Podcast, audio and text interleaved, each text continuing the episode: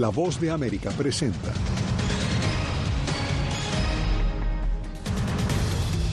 Continúan las negociaciones en el Congreso sobre ayuda para Ucrania y seguridad fronteriza. Gobernador de Texas firma ley que convierte en delito estatal cruzar ilegalmente la frontera. Además, persiste la ofensiva israelí. Una sala de maternidad fue atacada en Gaza. Y tormenta invernal azota la costa este de Estados Unidos y complica los viajes navideños.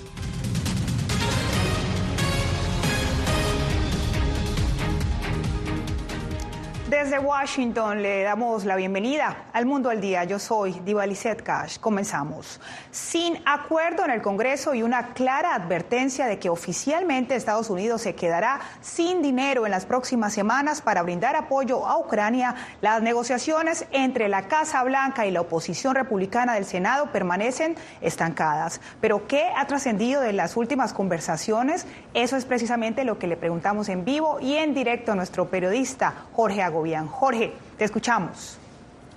Diva Lisset, hasta este momento sabemos que durante el fin de semana hubo varias reuniones de alto nivel en las que participó el propio secretario de Seguridad Nacional Alejandro Mayorkas. La Casa Blanca se mantiene hermética sobre las negociaciones, mientras el líder de los republicanos en el Senado, Mitch McConnell, dijo durante la jornada de este lunes que hubo progreso durante el fin de semana, pero que hay una serie de temas importantes que siguen trabajando en la mesa de negociación. ¿Cuáles son? Las dos partes se han negado a abordar sobre los detalles. Por otra parte, el líder de los demócratas también abogó para que las dos partes encuentren un punto medio en esas conversaciones y dejó entrever que tendrán que hacer concesiones. Aumenta la presión de la Casa Blanca. Tras las negociaciones del fin de semana con la bancada republicana del Senado, aún no hay acuerdo. Y los fondos para Ucrania se agotarán en las próximas semanas según advirtió la administración Biden este lunes. Todavía estamos planeando un paquete de ayuda más para Ucrania a finales de este mes. Sin embargo, cuando eso se haya hecho, no tendremos más autoridad de reabastecimiento a nuestra disposición y vamos a necesitar que el Congreso actúe sin demora. El funcionario se refiere a un presupuesto de 106 mil millones de dólares, solicitado por el presidente Biden, que incluye fondos para Israel, Ucrania y la seguridad fronteriza. La bancada republicana se mantiene firme en su posición. No darán luz verde a la ayuda internacional hasta que la Casa Blanca se comprometa a hacer cambios sustanciales a la política fronteriza. En específico, exigen modificar los criterios para solicitar asilo, aumentar las expulsiones y evitar el ingreso de migrantes hasta que sus casos sean aprobados. La Casa Blanca insistió el lunes que el mandatario demócrata está dispuesto a ceder. Las discusiones sobre un posible giro drástico a la política migratoria de Biden ocurren mientras el expresidente Donald Trump, favorito para obtener la nominación republicana de cara a las elecciones de 2024, pronunció un polémico comentario el fin de semana durante un mitin político. Los migrantes están envenenando la sangre de nuestro país, una frase que hace eco a eslóganes nazi durante la Segunda Guerra Mundial. Envenenan las instituciones mentales y prisiones en todo el mundo, no solo en América del Sur, no solo en los tres o cuatro países en los que pensamos, sino que desde todas partes del mundo están entrando a nuestro país, desde África, desde Asia.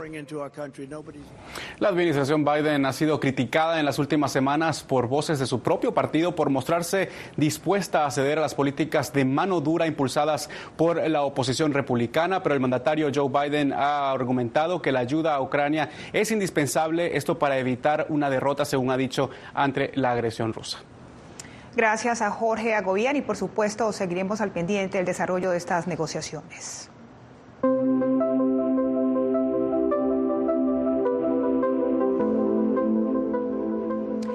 En el Día Internacional del Migrante, el gobernador de Texas firma una nueva ley que penaliza como delito el ingreso ilegal al territorio tejano. Desde Brownville, Texas, Víctor Hugo Castillo nos cuenta que la legislación ya genera reacciones entre la comunidad migrante.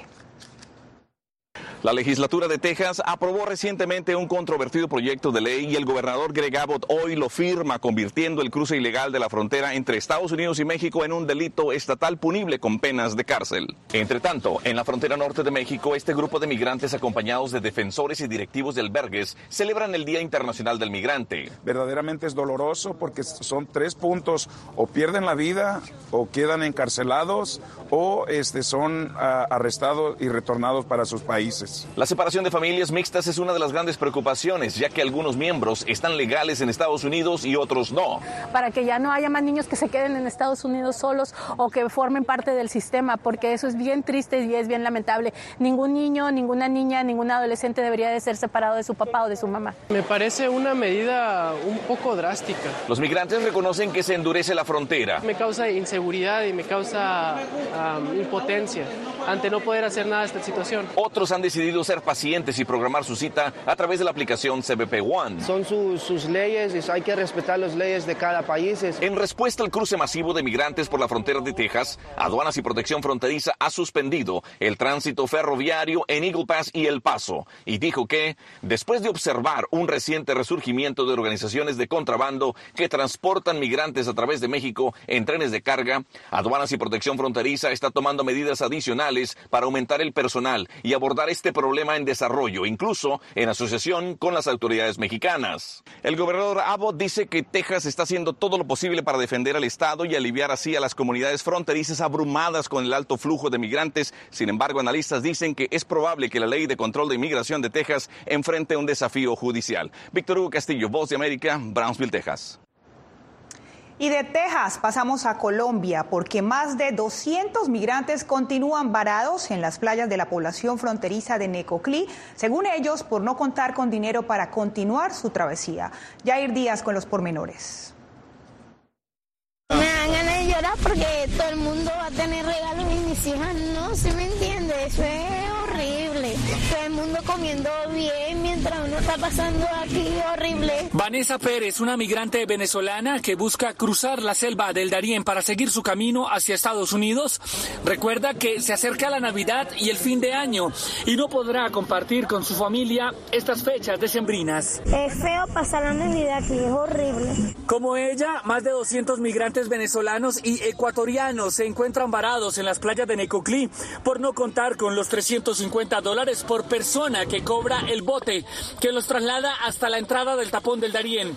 Según las autoridades, la cifra va en aumento en comparación con diciembre de 2022, cuando solo contabilizaban 50 migrantes en situación de calle. Seguimos solicitando al nivel nacional el apoyo, el acompañamiento, ya que el municipio poseedor de categoría 6 no cuenta con los recursos suficientes para poder apoyar a estas comunidades que se encuentran en situación de playa. Migrantes que solo esperan un milagro para que la Navidad y el fin de año no los tomen acampando a orillas del mar. Mi regalo de Navidad preciso sería el pasaje para irme a Estados Unidos, continuar mi meta.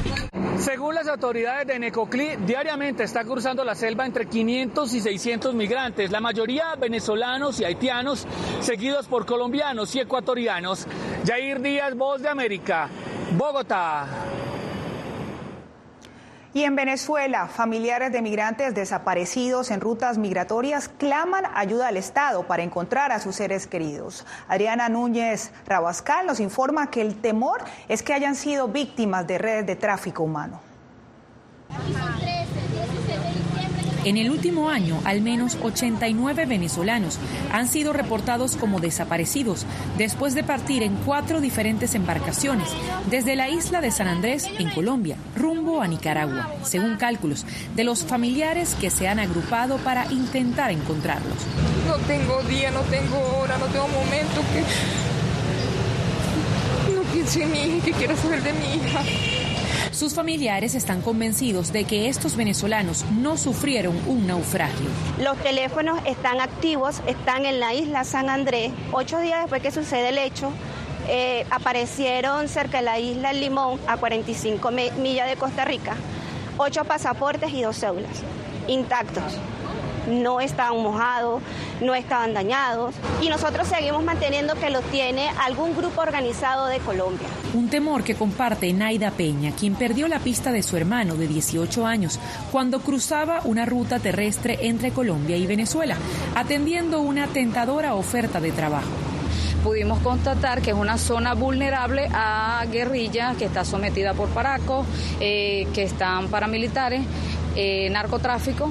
Entonces, el, por la condición y la forma en la que se le perdió el rastro, eh, presumimos que ha sido un secuestro. Unos 7 millones y medio de venezolanos han emigrado en los últimos años, según datos de agencias de Naciones Unidas. Seis de cada diez de los que se desplazan por las Américas están en riesgo de ser víctimas de trata de personas o de ser sometidos a trabajos forzosos, de acuerdo con el representante de la Organización Internacional de las Migraciones, Eduardo Stein. Adriana Núñez Rabascal, Voz de América, Caracas. En otras noticias, una sala de maternidad fue atacada en Gaza durante la operación militar israelí, mientras que Estados Unidos sigue reiterando su apoyo inquebrantable. Pilar Sebrean tiene el reporte que advertimos contiene material sensible para algunos espectadores. Los hospitales en la franja de Gaza continúan siendo bombardeados. La sección de maternidad del Centro de Salud Al-Nasser en el sur ha sido uno de los blancos más recientes, donde incluso un adolescente de 13 años ha muerto allí. El ejército israelí asegura haber encontrado hasta la fecha el túnel más grande de Hamas, por donde incluso pueden circular vehículos hasta la frontera israelí. Mientras, en un intento de facilitar la entrada de ayuda humanitaria a Gaza, Israel ha abierto por primera vez el paso de Kerem Shalom. La ayuda que llega no es suficiente, no llega todos los días y el tiempo es corto. Los camiones esperan entre 17 y 18 días en el cruce. Organizaciones internacionales siguen pidiendo que se facilite la llegada de ayudas mientras destacan que la situación en Gaza es un horror. Estados Unidos reitera un apoyo inquebrantable a su aliado mientras insiste en las garantías que deben dar a civiles. Proteger a los civiles palestinos en Gaza es un deber moral al igual que un imperativo estratégico. Por eso continuaremos apoyando el derecho fundamental de Israel a defender y también seguiremos instando a la protección de los civiles durante el conflicto y a aumentar el flujo de ayuda humanitaria a Gaza. Según dio a conocer la Agencia para el Desarrollo Internacional de Estados Unidos, uno de sus contratistas en Gaza murió junto a su familia en medio de los ataques a inicios de noviembre. El conflicto sigue álgido y sin una solución previsible. Ya son cerca de 20.000 los muertos en Gaza y según la ONU en Cisjordania son 268, entre ellos 70 niños, cifra que rompe el récord anual en la zona. Por su parte, Israel ha informado que además de los 1.200 muertos del 7 de octubre, 118 soldados han perdido la vida, situación que Estados Unidos espera que se pueda evitar en la frontera con Líbano, por lo que hizo un llamado a Hezbollah para que no expanda el conflicto. Desde la masacre de Hamas del 7 de octubre, Hezbollah ha estado aumentando sus ataques contra Israel, ha disparado cohetes y misiles y ha usado drones, ha causado la muerte a civiles y soldados israelíes y desplazado más de 80.000 personas de sus hogares en el norte. Esta semana ha comenzado con nuevos contactos entre el Mossad, la CIA y diplomáticos cataríes, según oficiales de Egipto, que también están formando parte de las conversaciones. Las familias de los rehenes tienen todas las esperanzas puestas en esta nueva ronda de contactos para que de una vez por todas los más de 100 rehenes que quedan en Gaza regresen a sus hogares. Pilar Cebrián, Voz de América, Tel Aviv. Volvemos a Estados Unidos porque una poderosa tormenta deja inundada y sin electricidad varias zonas costeras del este del país. Las fuertes ráfagas de viento han estropeado los planes a numerosos viajeros cuando faltan escasos días para las festividades. Ángela González nos muestra el panorama. Lluvias torrenciales y fuertes ráfagas de vientos causaron estragos en las zonas costeras del este del país, según el Servicio Nacional de Meteorología. En Massachusetts, Pensilvania y New Hampshire abundaban los árboles caídos. En Delaware, el desbordamiento del río dejó inundaciones. En Nueva Jersey, algunos conductores tuvieron que ser rescatados de las calles bajo agua. Y en Carolina del Sur se registraron pequeños tornados, mientras que en Nueva York, el puente Verrazano tuvo que ser cerrado temporalmente y la acumulación de lluvia causó caos y dificultad para muchos que trabajan a la intemperie como los repartidores de comida. Pasa que las rampas de esas de, que son de esas de la luz, creo que son de la luz, que tengan cuidado los compañeros porque eso, eso hace que uno resbale y, se caiga. Aproximadamente medio millón de hogares sufrieron cortes de electricidad en diferentes estados, según PowerOutage.us. Más de 400 vuelos habían sido cancelados y 1.400 presentaban demoras según FlightAware.com, lo que estropeó los planes de viajes de algunos cuando la Asociación Estadounidense de Automovilistas prevé que los viajes esta temporada superarán las cantidades previas a la pandemia. Se proyecta que van a ser más de 115 millones eh, de estadounidenses los que van a viajar durante los días festivos del fin de año. La mayoría lo va a hacer por las carreteras, como siempre, pero sí estamos viendo que la cantidad de personas que va a estar viajando en avión no solamente va a superar los números del año pasado, sino también eh, la cantidad de viajeros que vimos en, eh, durante el 2019 antes de que iniciara la pandemia. El sistema continúa bajo vigilancia y la alerta de viajes y por inundaciones repentinas se mantiene por el resto del lunes. Ángela González, Voz de América, Nueva York. Y en Argentina, varios muertos y múltiples destrozos dejó un fuerte temporal con lluvias y vientos de hasta 150 kilómetros por hora. El episodio más grave ocurrió en la ciudad portuaria de Bahía Blanca, donde colapsó el techo de un club y dejó 13 muertos y 14 heridos. Este domingo, el Servicio Meteorológico Argentino declaró alerta naranja en Buenos Aires, Entre Ríos, Córdoba y Santa Fe. El Papa Francisco aprueba la bendición a parejas del mismo sexo. Los detalles en minutos.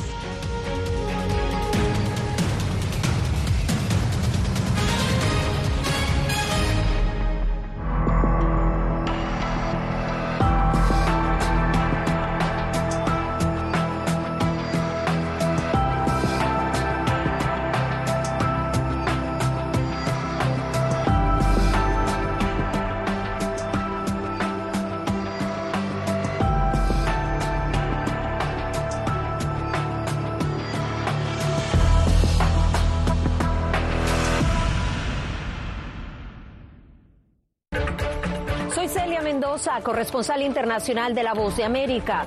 Desde que me uní a este equipo de profesionales hace más de una década, he tenido la oportunidad de descubrir un mundo de noticias que comparto con ustedes. La Voz de América habló con el director. Porque siempre estoy en el lugar de los hechos, entregando información veraz, clara y precisa, manteniendo nuestro compromiso periodístico, porque en La Voz de América la prensa libre importa.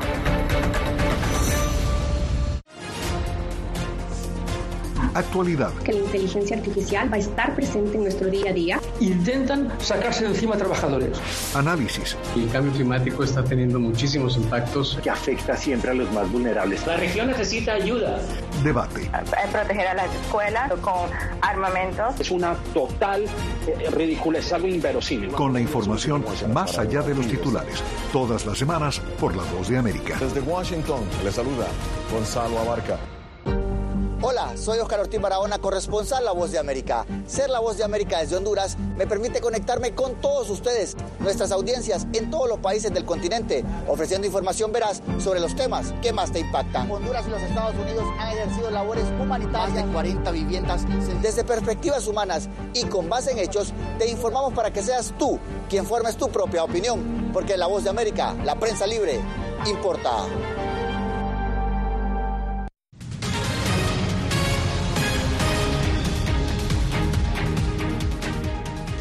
Las parejas del mismo sexo ahora podrán tener la bendición de la Iglesia Católica. Este lunes el Papa Francisco, en uno de los pasos más concretos para incluir a la comunidad LGBTQ en la Iglesia Católica, autorizó a los sacerdotes otorgar esa bendición. Jacopo Luxi nos explica.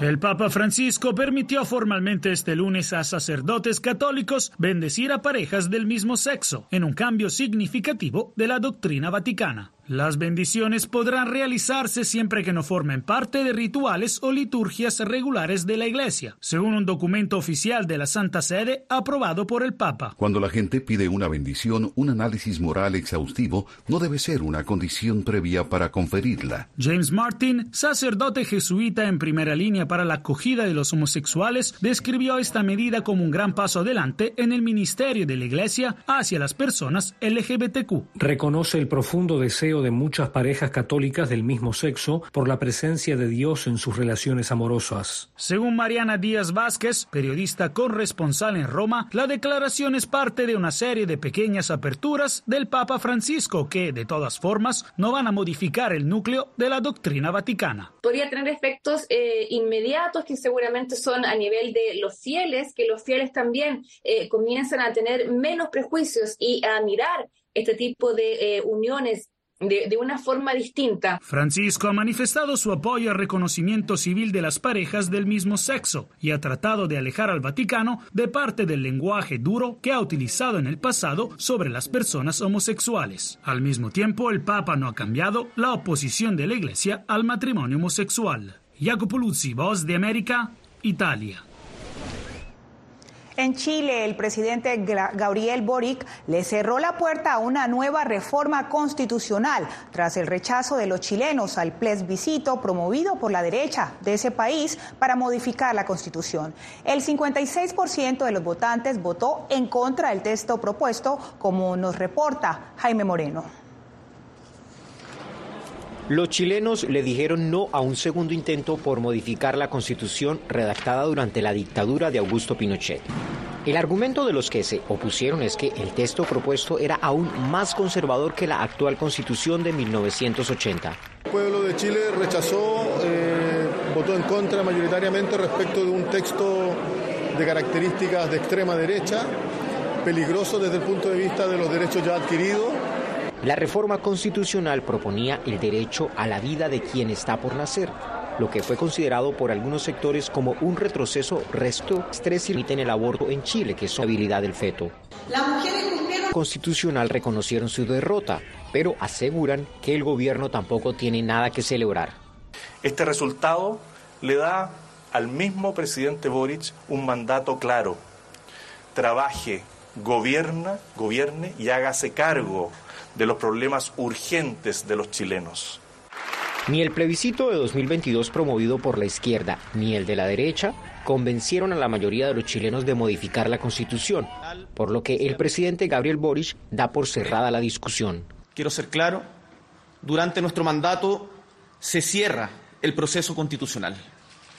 Las urgencias son otras. Y en eso están de acuerdo la mayoría de los chilenos, según una encuesta de Ipsos, el 57% de los encuestados quiere poner fin a la discusión constitucional que ya lleva cuatro años y dos plebiscitos fallidos. Jaime Moreno, Voz de América. Y por otro lado, Corea del Norte disparó frente a su costa este un misil balístico de largo alcance tras condenar las demostraciones de fuerza militar estadounidense, incluida la llegada de un submarino a Corea del Sur. Todas las actividades de misiles balísticos de Corea del Norte están prohibidas por resoluciones del Consejo de Seguridad de Naciones Unidas, aunque Pyongyang las defiende como su derecho soberano a la autodefensa. En minutos, ex vicepresidente de Ecuador se refugia en la Embajada de México para evitar su detención.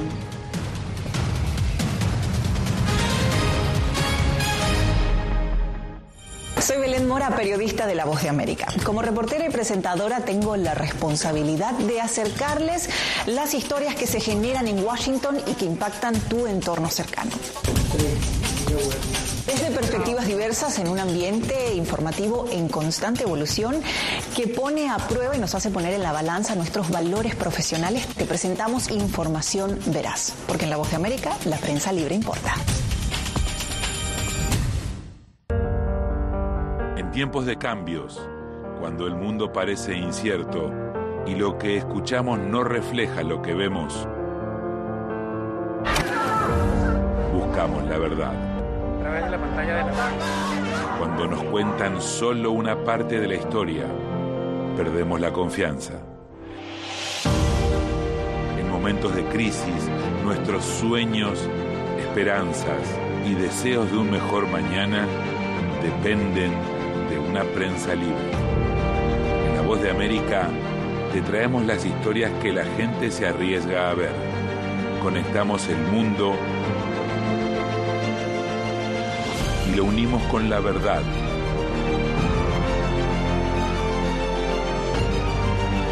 En la voz de América, te presentamos el panorama completo.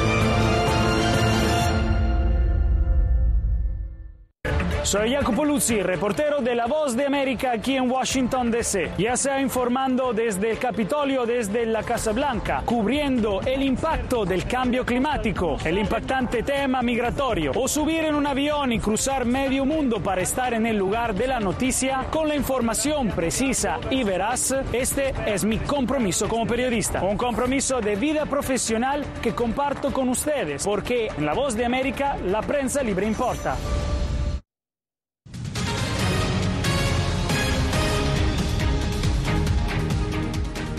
Luego de que el ex vicepresidente ecuatoriano Jorge Glass se refugiara en la embajada mexicana este fin de semana, la Cancillería de Ecuador exhortó al gobierno de López Obrador a invitar al exfuncionario a cooperar en una investigación por presunta corrupción. Néstor Aguilera nos amplía. Al menos una docena de policías vigila desde este domingo los exteriores de la sede de la Embajada de México en Quito, tras conocerse que allí se refugió el ex vicepresidente Jorge Glass, sentenciado por la justicia ecuatoriana por corrupción, pero en libertad desde noviembre de 2022 gracias a una cuestionada decisión de un juez. El fin de semana la Fiscalía dispuso a la policía que localice y detenga al ex vicepresidente para que se le practiquen varias diligencias investigativas que no implicaban una orden de prisión. La situación del señor Jorge Glass tiene que ser resuelta en los tribunales, no en las embajadas. La Secretaría de Relaciones Exteriores de México confirmó la noche del domingo que Glass se encuentra en la representación diplomática en calidad de huésped y que si presenta una solicitud formal de asilo político será analizada. Hasta la emisión de este noticiero se desconocía si fue presentada una petición de asilo. El abogado constitucionalista Aldrin Gómez cuestiona el funcionamiento del sistema de justicia en el país, que permite que personas sentenciadas dejen la cárcel con facilidad. Todo el sistema está podrido. Usted tiene ahora inclusive abogados que te ponen su tarifa, te ponen tus honorarios y ahí te incluyen la dádiva para el juez. El caso del ex vicepresidente ecuatoriano podría repetir uno similar ocurrido ya en el país, el de la ex ministra de Transporte durante el gobierno de Rafael Correa María de Los Ángeles Duarte, quien abandonó súbitamente la embajada de Argentina en marzo pasado, luego de haber permanecido refugiada allí durante más de dos años y medio. Hoy permanece prófuga de la justicia ecuatoriana. Néstor Aguilera, Voz de América, Quito. Y usted no se mueva, que ya volvemos con más noticias aquí en el Mundo al Día.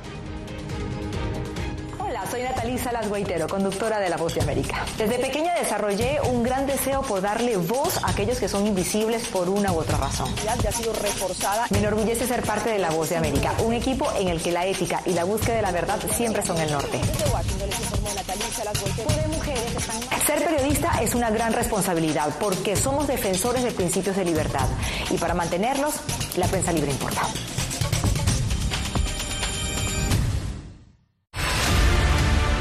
No concibo una democracia sin, sin periodistas. El libreto manda a un conflicto constante con la prensa independiente, con los medios de comunicación. Periodismo, la prensa libre importa, una coproducción de La Voz de América con nuestras afiliadas en la región.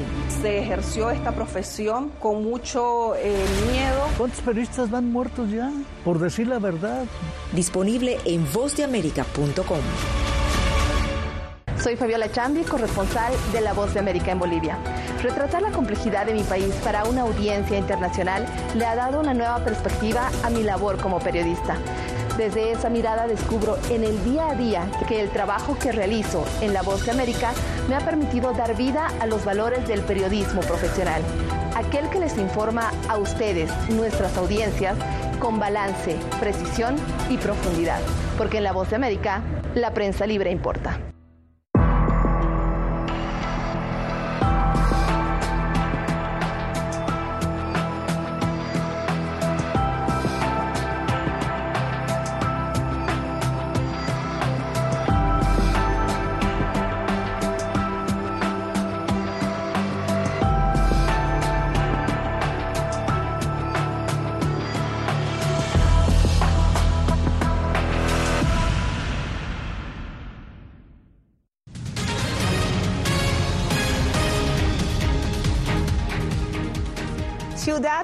México vivió una verdadera carrera navideña. Por lo menos 2.500 personas y 250 mascotas corrieron vestidos de Papá Noel en la quinta versión de esta competencia que celebra la capital mexicana cada año. Renata y Daniela Llanes, empresarias creadoras de esta carrera, aseguran que su meta es convocar a 10.000 participantes.